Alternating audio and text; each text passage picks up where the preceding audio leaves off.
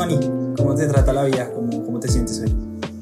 Hola Santi, no, pues bien, un poco cansada de, de esta universidad, pero... De la oh, universidad, qué lindo que tocas. Ah, mentiras, no, tampoco. no, eso es terrible. no, no, no, estoy molestando. Bienvenida a una entrevista. Eh, bueno, bienvenida, bienvenidos a todos. Esto es One Real World, eh, episodio uno de muchos. ¿Cómo te sientes? Es interesante, gracias por esta bella oportunidad, me siento muy honrada. Toda linda. Bueno, me, me encantaría empezar, eh, supongo que ya todos eh, eh, entraron pues a, a, esto, cliquearon conociendo y viendo el título, ¿no? Pues yo siento que hay veces como hacer preámbulo dentro, después de haber leído el título es un poco estúpido, pero es una pregunta. Entonces yo quiero que juntos respondamos esa pregunta. Para eso estás tú con nosotros. La idea es que cualquiera que sienta que algo se nos escapa, que cualquier cosa que, que quiera profundizar, em, pues eh, están en, en, su derecho de hacerlo. Me conocen, pueden escribirme. La idea es que este proyecto crezca con ustedes y para ustedes. Estamos en mis redes sociales, arroba ese raya piso flores 66. ¿Tus redes, Juanix? Mis redes es arroba juana, arroba raya al piso juana con nueve as. Con nueve, ah, o sea, cuentas las as. Sí. Me encanta. Bueno, empezando un poquito, cuéntanos un poquito sobre ti, eh, qué haces, por qué lo haces, eh, no sé, un poco sobre quién es Juana Velázquez, Juanita Velázquez, eh, para que todos te conozcamos un poco más. Bueno, pues hola, ¿cómo están? nada, tengo 18 años, soy de Bogotá. Em, conozco a Santi pues, de mi colegio, estudiamos juntos casi que cinco años, cuatro años. Sí, como cuatro, cuatro, cuatro. Sí, como cuatro años. Eh, estudio en este momento licenciatura en educación infantil en la Universidad Pedagógica de Colombia. Eh, estoy en primer semestre. Hice dos semestres de historia en el externado. Eh, me salí porque no era mi vocación. Oh, y en este momento estudio pues pedagogía porque siempre me ha interesado y, y creo que eh, es algo que se me facilita y, y, me gusta hacerlo, entonces creo que eso es algo fundamental para todos. Okay, la, la, la, pedagogía, ¿qué, ¿qué crees que en ti te llevó a decir como que, oiga, no es la historia, es la pedagogía? Es como, como el que dice, hostia, no eran, no eran los negocios, era la cocina. eh, digamos que fue, fue un proceso chistoso porque yo tenía un ideal de que iba a estudiar en historia. Entonces yo entré con esos ideales a la universidad y pues obviamente fue como muy distinto. No estoy diciendo que fuera malo, pero tal vez no era lo que yo estaba aspirando porque desde que intenté, o bueno, e, ese proceso de buscar una carrera o de definir qué quería hacer con mi vida, siempre estuvo presente algo que tenía que ver con pedagogía. Entonces había visto, no sé, licenciatura en historia del arte, por ejemplo. Em, o licenciatura en ciencias sociales pues digamos, ligándolo muy hacia la historia y esto, pero digamos, siempre estuvo presente, entonces fue como, no fue como algo extraño de, uy, no, eh, polos opuestos, no. Pero digamos que ya estando dentro de la carrera y digamos teniendo diversas experiencias que me marcaron positiva pero también negativamente, eh, llevo a esa pregunta de, bueno, ¿te ves haciendo esto toda tu vida? O sea, ¿te ves, eh, digamos, en la universidad era un enfoque muy hacia la investigación? pues te ves sentada toda tu vida investigando y, y generando un nuevo conocimiento. Claro. O te ves al contrario, como, como llevando ese conocimiento a otras personas. Entonces fue eso. Y digamos que siempre he trabajado mucho con niños en distintas áreas, en el colegio, fuera del colegio. Entonces como que siempre me ha gustado eso y tengo como esa afinidad de poder conectar con los niños sin la necesidad de estar eh, tratándolos como ay, cosita. No, sino tratándolos como un ser, como una persona consciente. Como, ese futuro, ese futuro alguien. Exacto. Sí, digamos que ahí yo tengo ese raya a veces con que los tratar a los niños de como si fuera algo chiquito, como uy, es que hay que tratarlo con ternurita porque él no entiende, o no se le puede decir porque no entiende, ¿no? Es todo lo contrario. Si no se entienden más que uno. Sí, sí, sí. o sea, ellos entienden el mundo de una manera mucho más amplia que incluso nosotros. Entonces siempre me pareció como fácil esa conexión de, pues, no le voy a hablar con terminologías súper técnicas y, eh, no, pues es que si adentramos a hablar de la teoría, obviamente el niño pues no me va a entender de qué carajos me estoy hablando. pero pero por más por limitaciones de lenguaje y no porque él lo entienda como tal. Exacto. Entonces, como que eso siempre mm, se me facilitó mucho desde muy pequeña. Y ya es más o menos lo que hago. No sé qué más contar. Ah, no, no, no, muchas gracias, muchas gracias por eso. Y me decías que eh, ese enfoque, básicamente, de tu carrera, o sea, lo que estabas haciendo era algo que, que te gustaba, que te apasionaba, eh, la historia como tal, pero no el enfoque y hacia dónde iba la carrera. Es decir, el choque fue cuando dijiste, uy, esto es para mí o para otros desde cierto punto de vista, y pues las, o sea, muchos podrán argumentar que la historia, claro, se puede investigar y en general lo que es investigación se hace para la humanidad, pero siento yo, me corregirás, que lo que tú pensabas era algo mucho más personal, o sea, algo mucho más directo. Eh, hay veces la investigación queda como muy en el aire. ¿Sí? ¿Qué, qué me ibas a decir? Voy, digamos que voy a ponerlo en un ejemplo, es yo quería hacer un poco Diana Uribe, de voy a contar la historia. Y yo quería formarme para poder contarla, o sea, digamos, adquirir unos conocimientos básicos que me llevan a ese punto de poder saber historia y pues poder comunicarla. Pero eh, de pronto también fue pues, en la universidad en la que estaba, que pues cada universidad tiene un enfoque distinto para cada una de sus carreras. Entonces, en este caso era la investigación y pues yo no me veía y no me sentía tan cómoda y no era algo que me estaba como fluyendo, como que me estaba yendo tan bien. Entonces son, son varios factores que, que, influyen en esa decisión, pero creo que tomé una muy buena decisión. no, me, alegra. Exactamente eso que quería ir, o sea, como ese enfoque que, lo que te digo, a veces la investigación se hace como, un, una, un aporte al mundo. Y lo que yo siento es que tú dices que ese mundo era demasiado grande y tú querías ir más directamente. Sí, e, exacto. Exactamente. Ese es el ah, punto. gracias.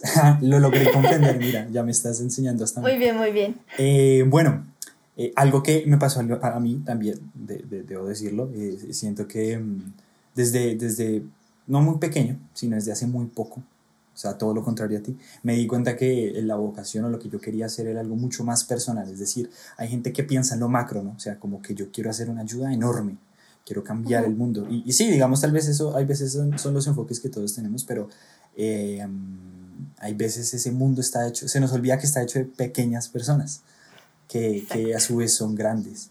Y bueno, parte de eso es lo que hace One Real World, lo que es, lo que hace esto, lo que es, y lo que hace que esa persona que esté escuchando en este momento, que, que lo haga y que esto que hacemos y, y que seguiremos haciendo, eh, sea para eso. Y con eso, bueno, con eso dicho, con eso susodicho, eh, quiero que me cuentes un poco de esa catarsis interna, no tanto externa, porque pues hablamos de la, de la historia y de, de que cambiaste de carrera y tal, sino más de la parte interna, como cuando dijiste, uy, no es por acá, es por acá, y cómo supiste que era por ahí, o sea, cómo, podría, cómo puede decir uno como, ah, no, eso sí lo estoy haciendo bien, esto lo estoy haciendo mal, o, o bueno, no sé, tu, tu, tu propia historia, tu propia experiencia. Bueno, digamos que yo lo puedo llevar en algo como en puntos físicos. Em, si te gusta lo que estás estudiando, ¿sí? Te gusta hacerlo, te gusta, no te importa tener que trasnochar por estar leyendo seis lecturas para el otro día, ejemplo. Cosa que a mí no me estaba pasando. Para mí era un tema muy complicado.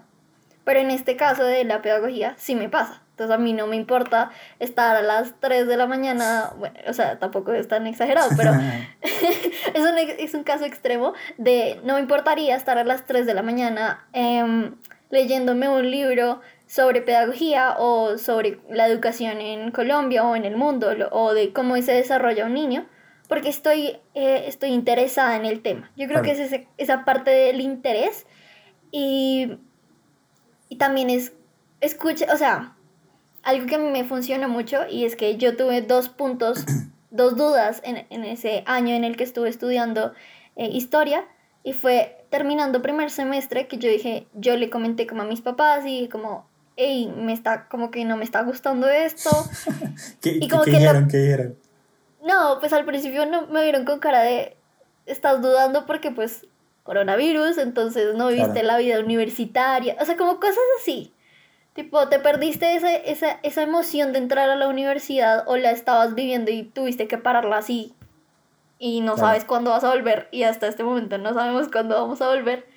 Entonces como que al principio la reacción fue esa, como, ay, no estás viviendo tu vida universitaria, entonces no, como que no te sientes cómoda por eso.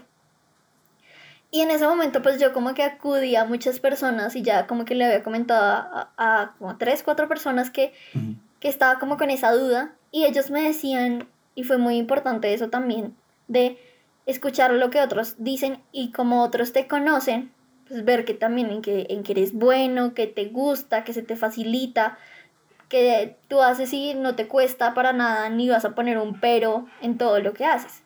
Entonces fue interesante escuchar como esas opiniones de gente cercana, sobre todo en mi familia, como de ellos pues, que me han visto crecer, que me han, me han, conocido, han visto en que soy buena, que me gusta hacer, que a veces uno no es consciente, como que es tan rutinario que no eres consciente de que eres muy bueno en algo o que te apasiona algo, em, porque también no lo piensas, como, ah, no, pues esto es normal. se normaliza. Sí, exacto, entonces es interesante escuchar como esa opinión, obviamente pues con respeto, ¿no? De, de de escuchar la opinión del otro frente a ti, pero que eso tampoco te tiene que definir. Creo que eso es el punto específico de escuchar opiniones, más no que te definan. Y em, en ese momento por eso no se llevó a cabo la decisión, porque yo estaba muy duda, o sea, ni siquiera sabía, bueno, ¿y si me cambio a qué me cambio? ¿Me voy de universidad? ¿O busco algo en la misma universidad? O sea, como que ni siquiera estaba clara en mis ideas. Yo dije, no, pues este no es el momento de tomarla porque sabía que si las tomaba de pronto en ese momento, puede que haya tomado la misma decisión, porque sí había pensado en, en educación, pero como puede que haya metido una, no, es que quiero estudiar, no sé, se me dio por estudiar química. Y sí, claro, la química me parece interesante, pero no la estudiaría. No estaría cinco años estudiando química. Hay gente que sí lo hace. Yo no lo haría. ¿Por qué? Porque ya llega un punto en el que yo me estreso y no, no la logro. Entonces, pues fue interesante también, como bueno, estaba ese cuestiona este primer eh, cuestionamiento, perdón. Y luego llega ya el periodo en el que yo solita, en mi cabeza, mis pensamientos, lo que estaba viviendo, decido tomar una decisión. Esta vez sin consultárselo a nadie, sin decirle a nadie, otra vez estoy dudando. No, sino fue más yo solita, ok, Juana, ven a ver, nos sentamos, esto es lo que estamos aprendiendo, esto es lo que estamos haciendo en, esto nos está costando un montón, esto nos frustra, esto no nos está trayendo como esa paz, esa tranquilidad de que estoy haciendo algo que me gusta. Y ya llega ese momento en el que yo tomo la decisión y pues ya les digo a mis papás, pero pues con esa seguridad. Yo creo que para ellos al principio el verme dudando fue como, no, esta china no sabe qué está haciendo. Sí, sí, sí. Pero ya por lo menos, por lo menos verte con esa, o sea, con la idea de hacer algo como que los tranquilizó. Exacto. Y el tema de también, bueno, pues me quiero cambiar, pero pues revisando nuestro contexto de, listo, entonces a dónde me puedo cambiar, qué carrera me voy a cambiar, a dónde me voy a presentar, como todo ese proceso de volver a entrar a la universidad, que es un proceso igual de, de una duda y de, y si me aceptan y si no me aceptan, ¿qué hago? Como que todo ese proceso que también se viene alrededor. Pero fue, fue interesante el, verme yo también parada con los pies en la tierra y diciendo, sí, esto es lo que quiero hacer de ahora en adelante Em, y es lo que me gusta. No estoy diciendo que la decisión que tomé al salir del colegio fue un error, porque siento que fue algo que me abrió los ojos. Que te formó.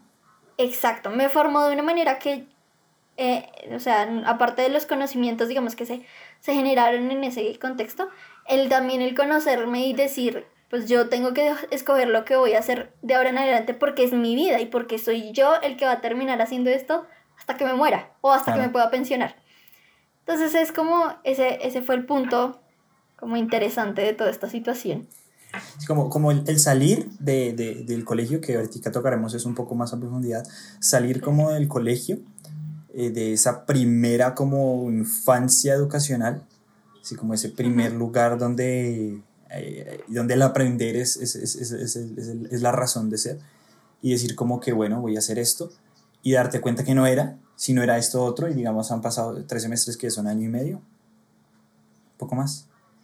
¿O fueron, o fueron, una, o fue un año? Fueron dos, fue un año. ¿Fue, un año? Ah, bueno, fue, un año, bueno, pues, un año es un año, un año de aprendizaje, y dijiste, bueno, no es esto, pero sí es esto otro. Y entonces es, fue un año, ahorita ya, ahora sí, un año y medio va a ser desde que salimos y desde que dices como todo lo que ha pasado ha sido para bien, todo lo que ha pasado me ha formado, todo lo que ha pasado no necesariamente tuvo que haber sido bueno en su momento, porque claro, en el momento tal vez eso es algo, a veces trágico, dirían algunos, como que, uy, me equivoqué, o, o pero después miras atrás y dices como, valió la pena. Exacto. Ese es el punto. Yo creo que hay como reflexión personal que yo saqué de todo ese proceso, que fue un proceso duro.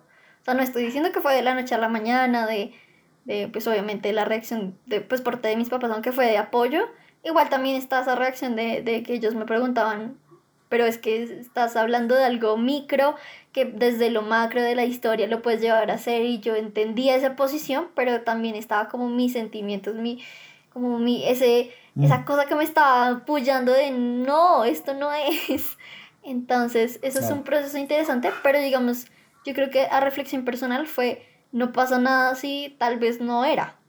Así como tranquilo, estás aprendiendo, estás en una vida en la que vas a aprender desde que naciste hasta que mueras, estás aprendiendo. Entonces, claro. y, y no fue un error, yo no lo veo tanto como un error, sino fue como un paso, como un proceso de, ok, hay que descubrir también qué es lo que te gusta hacer, qué es lo que eres bueno y que también con eso que estás haciendo, estudiando o lo que sea, vas a traer algo bueno a la sociedad. Entiendo, entiendo, entiendo, entiendo y comparto ahí esa parte. Y, y gracias por comentarnos un poco de quién eres, de, de qué haces, de lo que has pasado. Porque, pues sí, lo vemos como, como todos los procesos, lo vemos como, uh, bueno, ya pasó, felicidades y sigamos, pero pues fue un año que, que, fue, que fue denso y más con lo de la pandemia y todo lo que ha pasado. Muchas gracias por eso, por, contarnos un poco. Ahora, eh, tocando el tema ese del aprendizaje, de lo que has venido viviendo, de todo lo que has vivido en tu vida y lo, lo, como ahorita lo estás canalizando para ser quien quieres ser. ¿Cómo crees que tus primeros años, eh, hablando de colegio, casa, eh, esa burbuja colombiana, más que todo, no sé si pasa en otros países tanto como pasa acá, pero es algo fuerte, en donde el joven es colegio y casa. Y lo que esté fuera de eso está mal. Es decir, el joven que trabaja, por ejemplo, bueno, tampoco es que yo esté de acuerdo con, con la explotación infantil ni nada de eso, pero sí me voy a entender, como el niño que no estudia está mal, o el que estudia y le va mal está mal, ¿sí me voy a entender? Sí. Eh, visto desde ese punto de vista, eh, creerías que la, la, la, educación primordial, por decirlo así, la primera educación que tuviste, influyó en algo? ¿En dónde pudo ser mejor? Eh, ¿Cómo la ves tú, más que todo, en tu proceso? Bueno, digamos que mm, lo que hablamos de, digamos, de la primera infancia, o sea, tipo jardín-casa, cuando ya empieza como esa desligarse de, de estar todo el tiempo en la casa con papá o con mamá o con el que te esté cuidando, porque sabemos que hay contextos distintos, Em, pues es, yo creo que ese, ese primer paso, el primer acercamiento a, una educación más estandarizada, digámoslo así, eh, fue interesante. Creo que no tengo muchos recuerdos como tanto del lugar.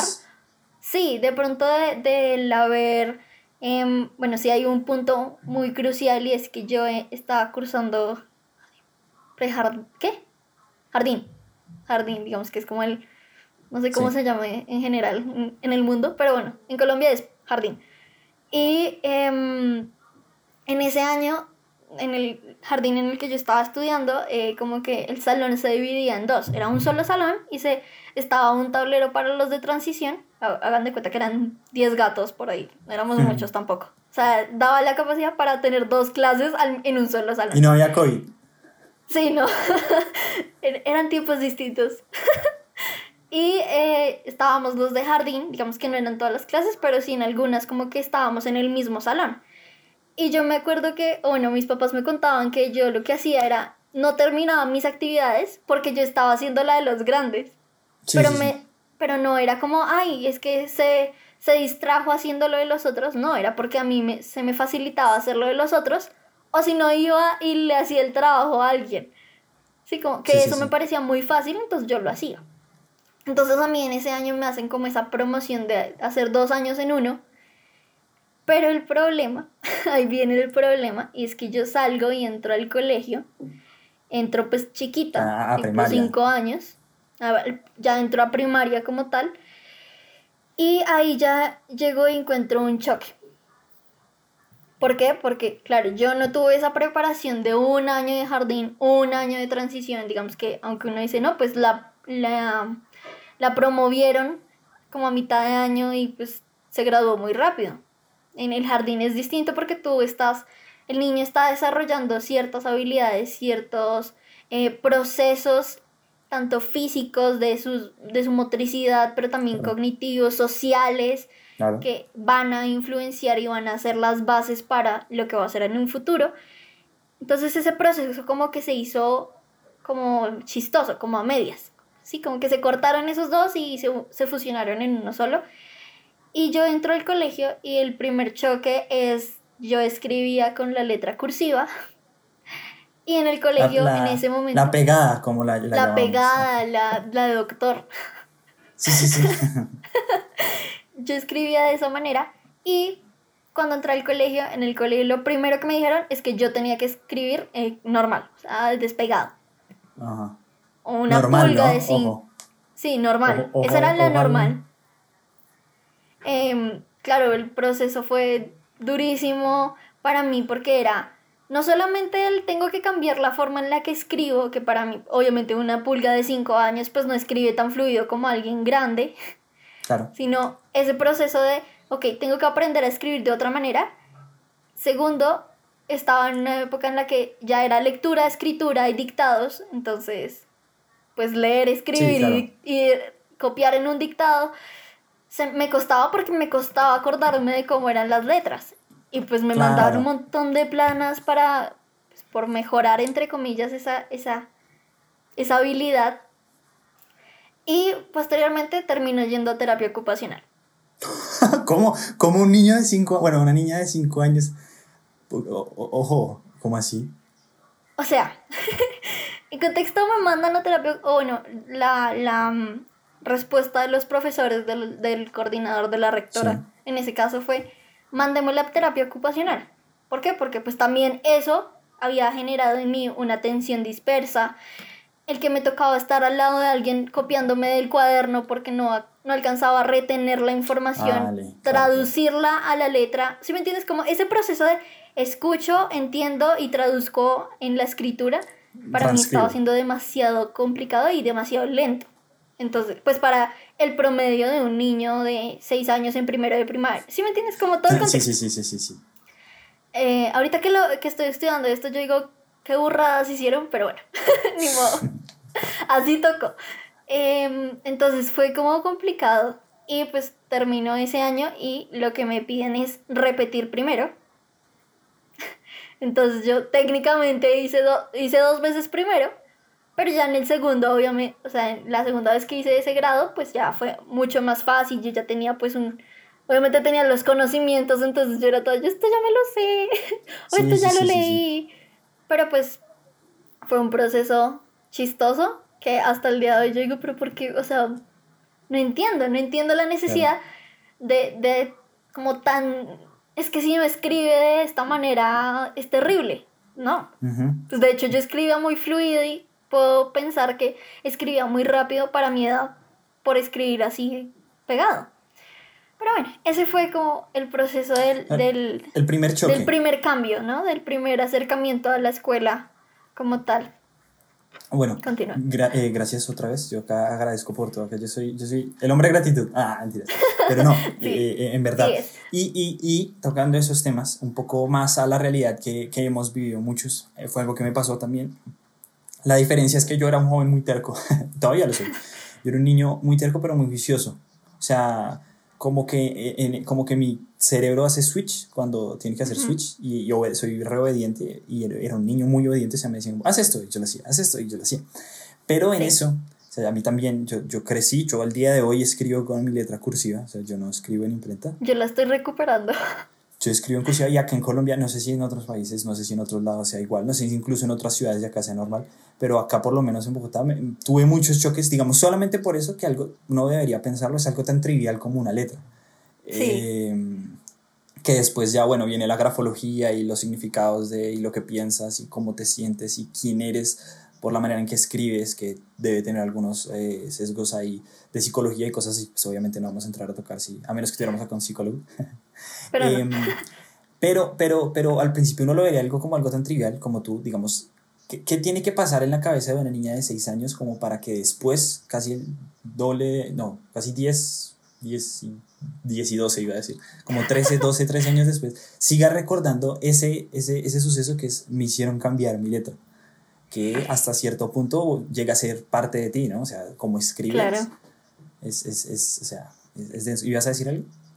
Es que yo pensándolo, obviamente es, es raro. Para mí fue raro como cosas que me acuerdo de primaria. Me hicieron repetir primero porque en resumen, no sabía escribir bien, o sea, no sabía escribir bien para la, las normas de la institución. Entonces, es como raro, ¿no? Como, pero pues, no, digamos, en, en su momento yo obviamente fue como, me tiré el año.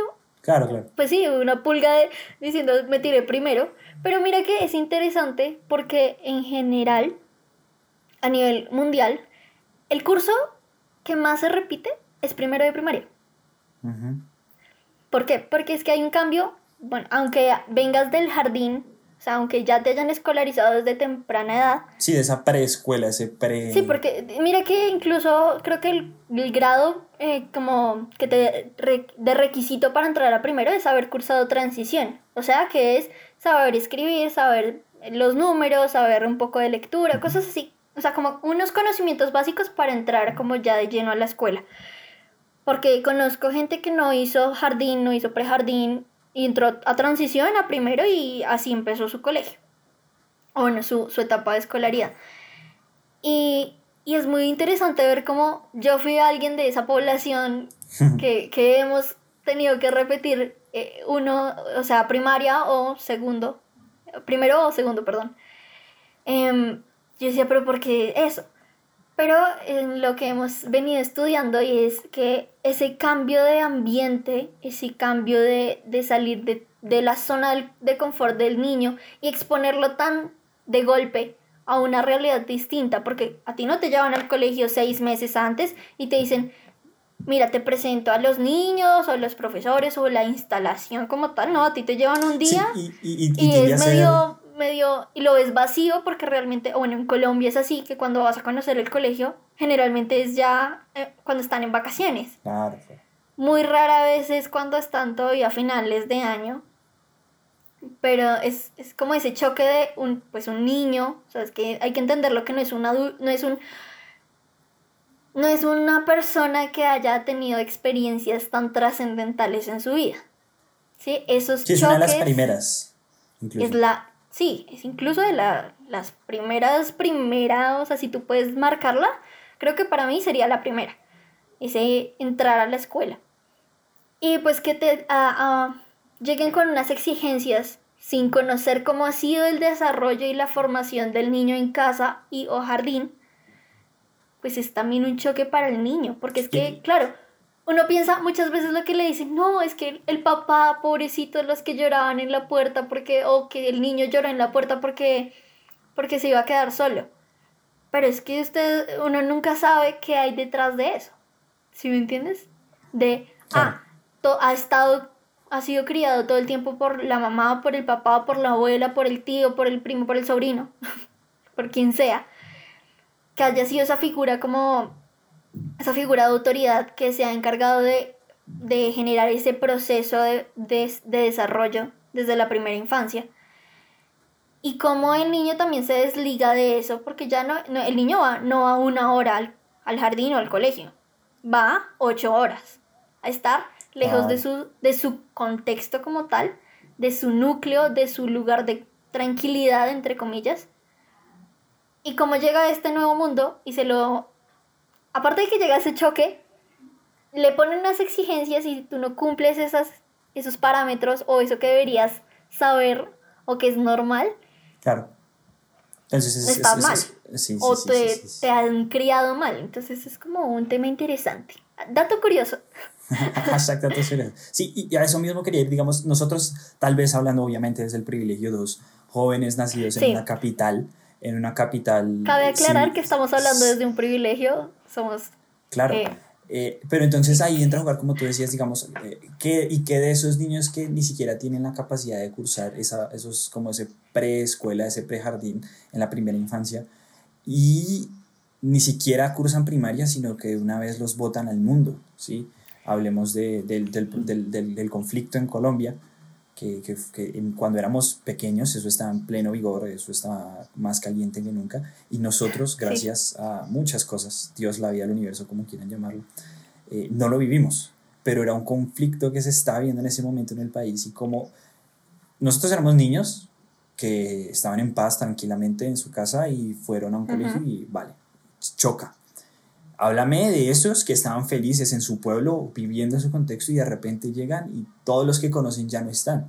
O sea, son, son dos contextos diferentes, pero que desde el punto de vista del, del, de la educación del joven, del niño, del, del primer ser humanito, es difícil.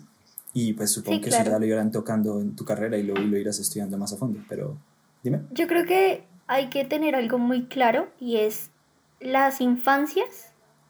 No hay un tipo de infancia, ¿sí? Empezar desde ese.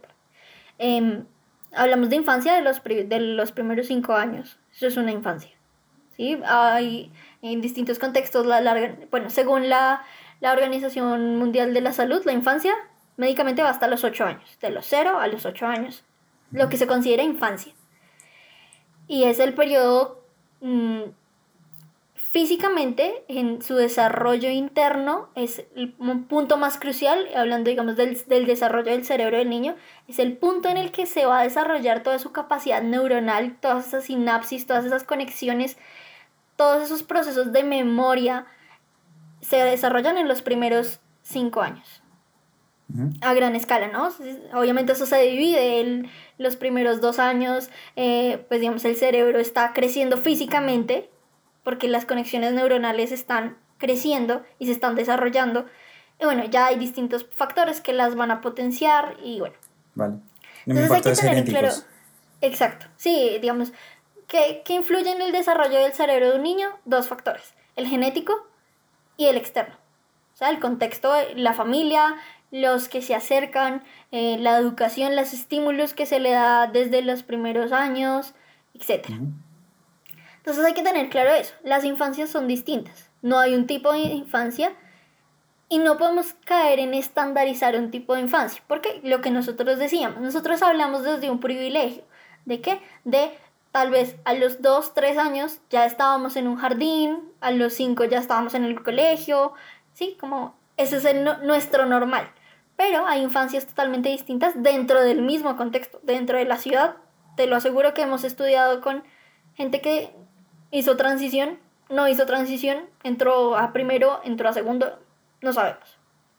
Entonces es eso, dejar claro eso. Y mm, se me fue la pregunta, perdón. Eh, sí, decías de que no hay, una no hay un solo tipo de infancia y no se puede catalogar como tal. Ah, bueno, entonces eso. Y ya, perdón, perdí el hilo, lo siento. Tranquilo. Entonces ya cuando entramos a hablar del conflicto en Colombia, de estas distintas realidades, que a veces las vemos como, como una realidad vulnerable, como una infancia muy vulnerable, porque no tiene los mismos o no tiene las mismas posibilidades que tenemos nosotros en nuestro contexto, ciudad, eh, estrato, medio, bueno, sí, como estrato socioeconómico medio alto, porque tampoco estamos hablando de, de estrato 1 en Colombia o 2. pobreza y pobreza extrema, que es una realidad. Exacto. Entonces, em, pues digamos, nosotros tenemos muy marcado el concepto de la escolarización, de si el niño va al jardín, está estudiando, está aprendiendo, si el niño va al colegio, está aprendiendo, está estudiando, es una parte fundamental, eso hay que dejarlo claro, pero no significa que es la única forma de aprender. Y no es la única forma de generar un conocimiento propio. Porque finalmente la escuela es eso. Es una guía para que tú generes tu, tu propio conocimiento. Claro. Entonces, en ese contexto es... Eh, a veces se cae mucho en eso, ¿no? En, ay, no, en, en...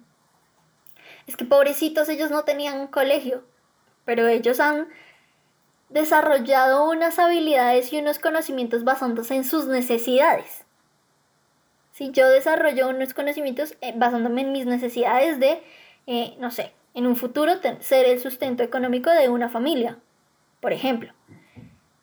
En su contexto es cómo ellos van a continuar ese legado de el trabajo en el campo, por ejemplo. Y, y no está mal, como tú decías, o sea, no se puede estigmatizar que si no vas al colegio no está bien, simplemente es como ese punto de vista de la educación del joven, del, bueno, del, del infante, debe ser lo más sana y comprendiendo que no es igual en ningún lado. Exacto. Sí, ese es, ese es un punto en el que solemos caer mucho y cuando entra nuestro privilegio y tenemos, siempre vamos a tener esas, esas gafas de privilegio que a veces se nos olvida quitarnos para entender el mundo. no tan literal. La miopía abunda. Pero, pero digamos que es eso, como, como que a veces se nos olvida quitarnos ese chip de privilegio de, ah, pero es que yo he estudiado toda mi vida en un colegio público, privado, de cualquier denominación. Incluso el estar estudiando en una universidad pública o privada es un privilegio. Hay que entenderlo. En Colombia es un privilegio. En Colombia no todos podemos entrar a estudiar en la universidad y no a todas las universidades, como en países, eh, en otros países en el que la educación superior es pública y es gratuita. Y el que quiere entrar puede entrar. Sí, obviamente pues, tiene sus, sus parámetros para pues, que no sea un, un sobrecupo de estudiantes y no haya la capacidad de o los profesores suficientes para cumplir con esa demanda. Pero digamos, en Colombia eso no es una realidad y no, creo que no es una realidad que se esté planteando aún. Sí, totalmente de acuerdo. Entonces, es eso. Y, y, en las infancias en el campo que han tenido que vivir esta guerra que nosotros no la hemos vivido y que es muy, a veces es muy difícil llegar a la empatía sin, como sin poner esas gafas de, bueno, como a veces la frase cliché que a mí me parece que es un también tiene como un, un raye, es, pues gracias a Dios no nos toca eso a nosotros. Sí, claro, o bueno, gracias a lo que crean, o la espiritualidad o lo que sea, a la divinidad o lo que sea. Em, claro, eso es muy importante, como pues a nosotros no nos ha tocado, pero es una realidad en nuestro país. O sea, no nos estamos yendo aquí a quién sabe a dónde o a la conchinchina, estamos hablando de, no, estamos hablando de Colombia, estamos hablando de cosas que pasaban aquí arriba, o sea, salga de Bogotá, de las afueras de Bogotá pasaba. Entonces es, como todo ese, eh, ese contexto de a veces pensamos que no, como a nosotros no nos toca ahí o como nosotros no, no lo tuvimos que vivir en carne propia, está mal para ellos. Es una realidad que lastimosamente le tocó vivir a estas personas que nos duele como país. Creo que eso es importante que todos lo tengamos claro. Es un dolor nacional y porque no está bien que vivamos más de 60 años en una guerra inconclusa, una guerra un poco estúpida, de por qué tengo que llegar a matar a mi hermano que es, no, es un, no es un alien, es mi hermano, literalmente puede ser la persona que creció al lado de mi casa. Entonces, como eso, y en el niño obviamente tiene unas condiciones y va a, va a generar unas barreras frente al mundo porque es distinto como veo el mundo yo a como lo ve un niño que ha vivido la guerra, que puede que tenga dos puntos de vista, o la deteste y la odie por lo que ha tenido que vivir, por haber perdido su familia, por perder su lugar, por haber tenido que ser desplazado, por estar amenazado de muerte, por tener el miedo todos los días de que puede que amanezcas como puede que no, y, y, está es válido como también el niño que dice, esta lucha tiene un sentido para mí porque el ejército, porque las, el, el Estado me quitó a mi familia, me quitó mi casa, me quitó mi, forma de trabajo. Entonces, son dos visiones que se generan a raíz de este conflicto. Ninguna de las dos estamos diciendo que una es válida y la otra no. Todo lo contrario, ambas son 100% válidas y tienen un peso de las experiencias y las vivencias que ha tenido este niño hablamos de niños de 2, 3, 4, 5 años, em, que a veces no somos conscientes de esas realidades. Y como que nos cuesta llegar a entender que esto pasa y pasa, pasó hace 10 años, pasó hace 20 años, pero pasa ahorita también. Claro. Y, y, esto probablemente las personas que nos están escuchando dirán, estos locos que hacen hablando de guerra y que hacen hablando de conflicto armado, pero eh, precisamente es un tema que, que me, me, me, vino a la mente de atacar porque eh, es eso a lo que queremos ir. La educación en Colombia, en el mundo también, pero la educación en Colombia se basa en que si el niño se cría de cierta manera, que si el joven se encamina de cierta manera, el joven será de la siguiente manera. Y se cae en el error de encasillar, como tú bien lo dices, de decir solamente hay un tipo de niño, solamente hay un tipo de aprendizaje y solamente hay un tipo de persona que debe llegar a ser. Y eso es lo que sea que determine el Estado, que, que pues bueno, en, eso ya se puede entrar a muchos debates. Y se pierden todas esas visiones, se pierden las visiones de la niña de casa que escribía en letra cursiva y de repente ya no se puede porque está mal. está el niño que tal vez sí escribía en letra imprenta, en letra despegada, y para él sí estaba bien, así como la realidad totalmente diferente del niño que estaba en el campo y estaba feliz con su mamá, tal vez era analfabeta, pero era feliz con su familia y en el campo se desarrollaba como debería desarrollarse en el campo y aprendía lo que debía aprender. Un, un, poco el error de decir como que no, las personas campesinas son totalmente iletradas. Sí, eh, iletradas. Digamos, no iletradas son iletradas basándonos en nuestra perspectiva, de, de, Lo, letrado o, del, o, de una persona analfabeta. Recuerda que analfabeta no es la persona que, que no, que no sabe escribir o que no es... No, analfabeta es la persona que tiene esa capacidad y no la aplica por, por gusto propio. ¿Sí? No por contexto ni nada de eso, sino porque a mí se me no se me dio la gana y no quiero y no me gusta y no lo voy a hacer. Eso es ser un, iba, iba, iba, a llegar al punto, lo siento, utilicé mal el término, pero iba a llegar al punto como de pensar que son personas, eh, por utilizar el término, término despectivo, brutas o personas no estudiadas, mejor dicho, mejor no estudiadas, lo cual es mentira. Eh, los conocimientos que hay que tener para desarrollarse en una finca campesina colombiana promedio, hablemosla, porque pues no todas funcionan igual, son muchos conocimientos y desde muy pequeños están aprendiendo. Y, y si no fuera por los campesinos de este país, este país no sería lo que es. Y son diferentes realidades que hay que entenderlas, hay que aprender a vivir con ellas y hay que entender, como tú bien decías, que no es una la realidad, o sea, no puedes intentar crear un tipo de ser humanito porque somos diversos. Y de esto se trata también este proyecto de One Real World, de, entender que no todos somos Juanita, no todos somos Santiago, no todos somos eh, el joven que creció en el campo, no todos somos tal vez el extranjero que vino a vivir, no todos somos bogotanos, no todos somos colombianos, todos vivimos diferentes realidades y por ende deberíamos ser tratados como personas diferentes. Sí, y ahí, que... ¿Sí? Dale, dale. No, no, no, no. iba a decir que hay el punto de, de ver la educación como algo diverso y no como un camino que solo se puede tomar de una forma, porque si no lo que está por fuera está mal. ¿Sí? Exacto. Sí, digamos que hay algo que creo que es muy importante entender y que la educación como que lo tiene en su en su en las en el texto está planteado, pero en la realidad y en el momento de actuar no se ve tanto. Y es que debe haber una un reconocimiento y una valoración de el infante como una persona en desarrollo, pero que ese desarrollo no está condicionado con los estándares mundiales de calidad. Educación. calidad. Exacto, ¿no? O sea, nomás El, el, simple hecho de, de, históricamente ver que las mujeres no podíamos ir a, no podíamos estudiar y que al momento en que se abren las escuelas, voy a hablar de Colombia, en el momento en que se abren las escuelas femeninas, eh, pues claro, se les daba una, aprendían a leer, a escribir, eh, unos conocimientos muy básicos, pero se les, el conocimiento o la educación que se les daba era para formar familia. sí, y, está mal. Ahí llega el punto, pero mira que es chistoso, porque entonces, claro, eh, en Colombia la escuela inicia siendo bajo la iglesia católica. Claro. En los conventos, en las. Pues en, en estas instituciones Em, religiosos. Y cuando se forma la escuela para las mujeres, que era obviamente solamente de mujeres, las monjas no estaban capacitadas para, para educar a las niñas. ¿Por qué? Porque ellas nunca no estaban siendo formadas para generar familias, para tener una familia. ¿Por qué? Por el voto de castidad.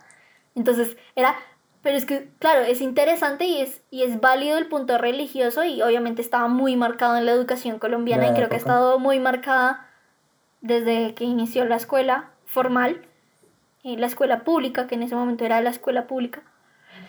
Cuando llega aquí a este contexto de mujeres, pues hay que, entonces hay que formar a mujeres para que formen a estas niñas en los quehaceres hogareños que las monjitas no llevan a cabo por su vida, por su forma de vivir. Entonces es interesante ver cómo incluso en esos modelos estandarizados de educación se encuentran unas realidades distintas que tienen que acoplarse. Claro, claro. Y, tienen que, aceptarse.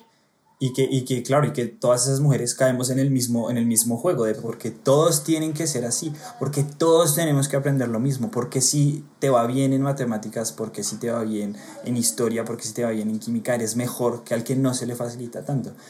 Eh, eh, claro, pensemos en el pasado, obviamente con ojos del pasado, ¿sí? No podemos juzgar el pasado no, estamos viendo desde nuestra posición, claro, pero pero si se hace la reflexión, podemos decir, venga, tan mal es crear manes para ir a la guerra, hombres, como, como tan malo es criar mujeres para ir a un hogar. Si se pierde esa individualidad y ese, ese cada quien puede hacer lo que guste, como guste, porque está creado para hacer cosas diferentes. Claro, es una visión muy moderna, muy contemporánea, que no, no, nos vamos a poner a quemar acá a ídolos. No, pero mira que incluso, incluso es chistoso porque dentro de los textos de historia o esos análisis que se hacían desde las primeras fundaciones de la escuela en Colombia, ellos mismos se dan cuenta de eso. Y es como, o sea, ni siquiera es una visión de, de yo, Pepito, que tengo 30.000 doctorados en educación y voy a hablar de esto que pasó en esta época.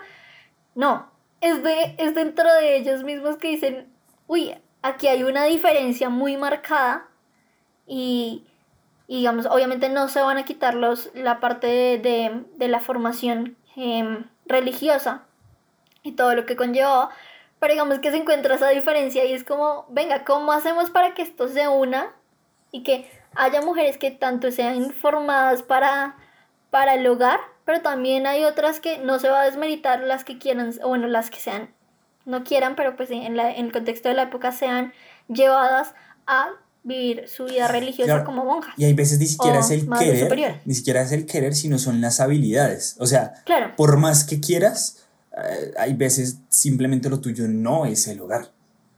Hmm. Sí, Por, por, por, por meras em, capacidades eh, aptitudes. físicas, aptitudes, claro. Em, hay veces es algo totalmente diferente, como pasa en otros casos, que hay veces tus aptitudes son meramente para, para un hogar. Claro que todos los humanos estamos eh, capacitados y, y, para hacer familia. Somos seres adaptables. Físicamente somos seres adaptables, pero, pero claro, ahí viene la individualidad, esa misma individualidad que la hablábamos que dos personas no van a hacer lo mismo de la misma manera porque son, eso, son diferentes. Y, y, pues gracias, no, no, sabía muchas de las historias de la, de la escuela primitiva acá en, Colombia. Otro gracias. Con, conteo de gracias, vamos como que seis gracias míos. Vamos como seis. y un poquito para, para no, bueno, no, no sé si para cerrar ya, pero sí como para darle un poco más de contemporaneidad, no sé si sea la palabra, me corregirás, de, de, de contemporaneidad. Buena palabra. ¿Cómo se... Anotado. contemporaneidad. Bueno, sí, se puede hablar de contemporaneidad o de modernidad. Eso, modernidad. O actualidad, más bien. Em, venimos con algunas noticias noticiosas que han pasado últimamente, que es gracioso porque hablan exactamente de todo lo que hemos hablado ahorita. Una de ellas siendo la de la, de la profesora en el Valle del Cauca, en Cali. ¿Puedes contar un poquito de, de, de, qué pasó en el Valle?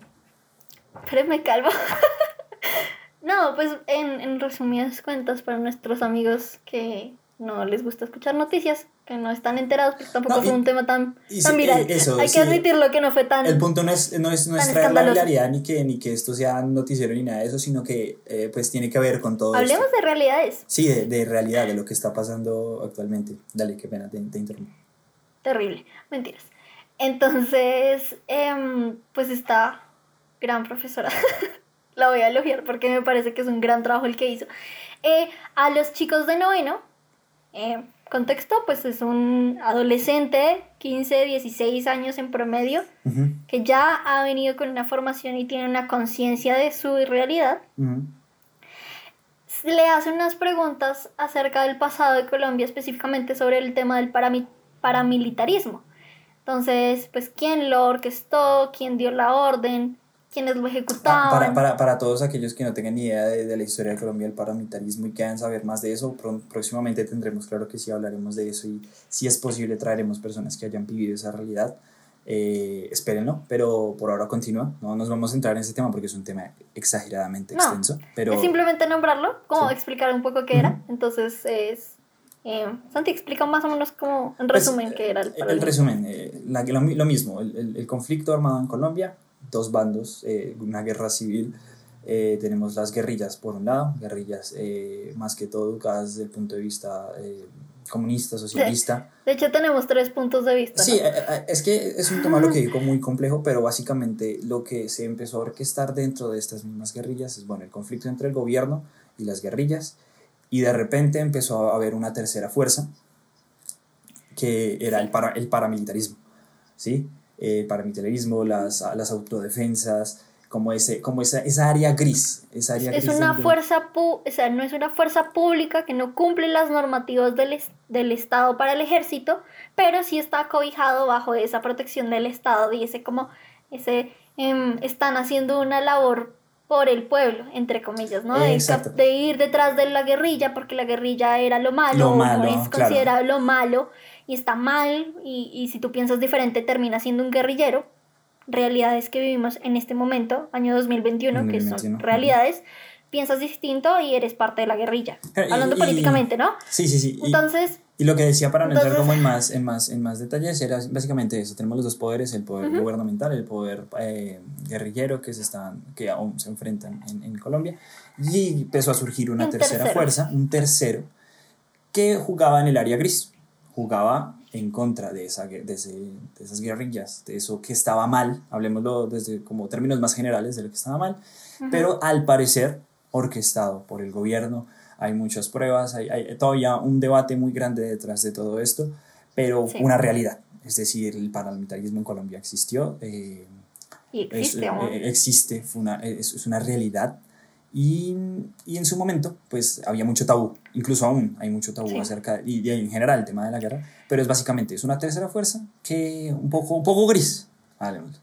Voy- Entonces, hablando ya de, de las preguntas que ella hacía sobre los falsos positivos, que pues los falsos positivos es, eh, digamos, pueblo, gente de la población, de, los, de las comunidades, de las fincas, que eran, ves- que eran vestidos o que eran asesinados por estas fuerzas o del Estado o de esta fuerza Gris. eh, añadida, esta Fuerza fuerza gris. gris, em, que eran llevados ante la justicia como, ah, matamos a tantos guerrilleros. Y habían, hay muchos registros, y esto es 100% comprobado, que hay, em, habían unas cuotas de muertes o de, o de ¿cómo se llama?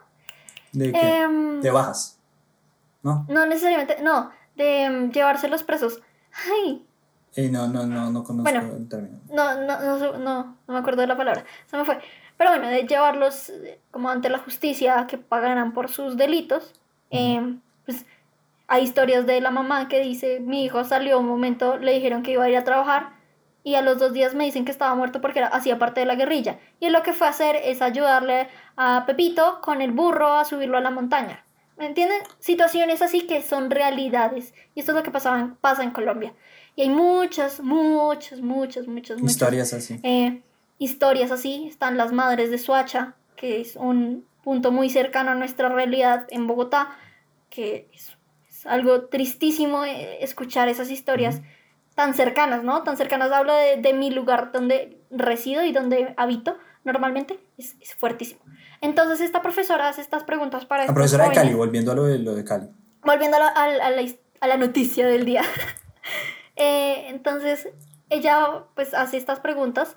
eh, obviamente da artículos para que ellos saquen sus propias conclusiones. No estaba pidiéndoles que hablaran desde un punto de, de extrema izquierda o de extrema Sí, no, derecha. no estaban poniendo, aquí no estaba ella polarizando, ella estaba dando una clase de ciencias sociales. ella estaba hablando de historia de Colombia y de, de- o sea, así, historia de Colombia, cosa que se, se estudia como historia de Colombia y los historiadores colombianos que la han trabajado, la han publicado como una realidad y como un pasado Ujú. histórico colombiano, no más. Entonces, eh, obviamente salió a es- a pesar de debate público de por qué a redes sociales de esta señora, por qué está hablando de esto, eh, salieron obviamente los de derecha, los de izquierda a pelear, que si estaban a favor, en contra, tal. El caso es que esta profesora, después de la linchada que le pegaron en redes sociales, que realmente fue brutal, de amenazas de muerte, incluso, por estar hablando de este tema y de cómo era posible que ella le pusiera a unos chinos del colegio, a unos niños, porque era el término que se utilizaba, a unos niños, em, a estudiar eh, eso que pues no estaba confirmado, Claro, realmente que, no. que, que, que en, su época y incluso ahora es, es, un, es un debate y un caso abierto. Ah. Es un caso abierto, sí, no hay un... O Veredicto. sea, aún no hay un culpable o, o, o hay alguien señalado por, no necesariamente una persona, pero sí una entidad o alguien que haya como empezado a, a, a llevar a cabo estos hechos, ¿no? Entonces, llevan este debate público, finalmente, y creo que eh, la profesora pues es despedida de su colegio, de su trabajo, en medio de la pandemia, que esto pasó en la pandemia. O sea, hace Y- menos de un año. Sí. No, eso pasó este año.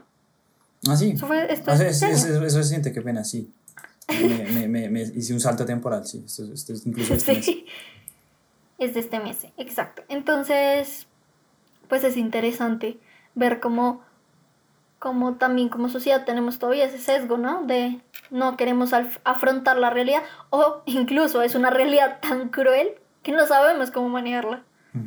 Porque igual estudiar cosas, estudiar un poco de- acerca de la historia de nuestro país y de las guerras y de estos 60 años que llevamos en guerra es bastante fuerte. O sea, hay, hay cosas que uno queda muy choqueado porque dice esto es inhumano, esto parece que fuera una, una un capítulo de una serie de Sí, una criminales. serie de, de, de- de donde, dicen que, parece capítulo de, Criminal que- Minds o algo así. Donde dicen que la realidad supera la ficción. Es- Este es uno de esos casos. Exacto. Entonces, pues es, es interesante ver cómo, aunque pensamos que ya estamos en una sociedad mucho más abierta, en la que se puede hablar de temas un poco más densos, que no está esta censura, eh, digamos, en periódicos o, o censura como existía antes, que no se podía hablar del tema porque Claro. te iban a matar si hablabas del tema. Entonces, ya no está esa censura como, eh, voy a hablarlo como en los noticieros, en el periódico en la voz pública. En Sí, los grandes en medios. esa- Exacto, pero ya está esa censura en el pueblo. Es que eso está prohibido, eso no se puede decir, eso no se puede pensar, eso no se puede hablar, y menos decírselo a unos niños de colegio. Entonces, es esa realidad. Y ahí viene también al estudio de, digamos, en Colombia no es una...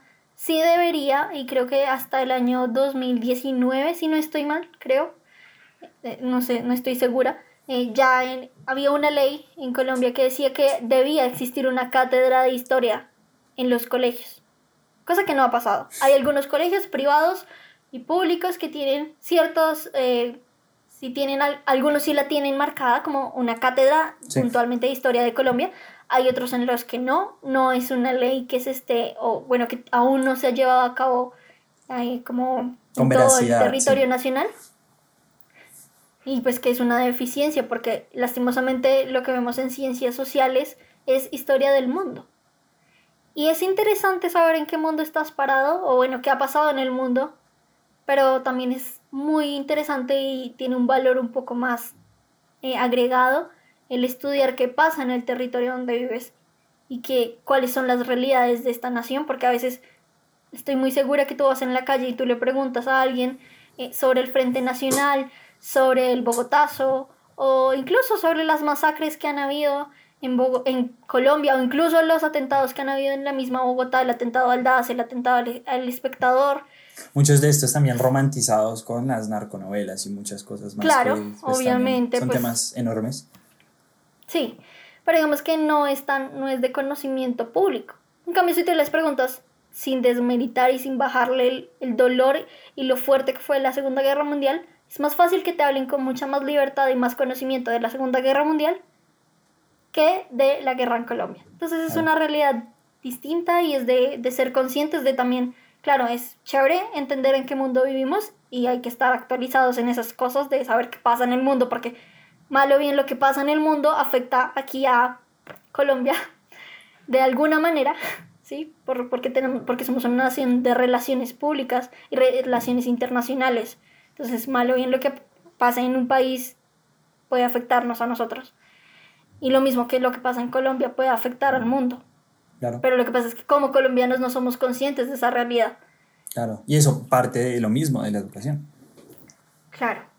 Entonces, esa es la labor de la educación en este momento.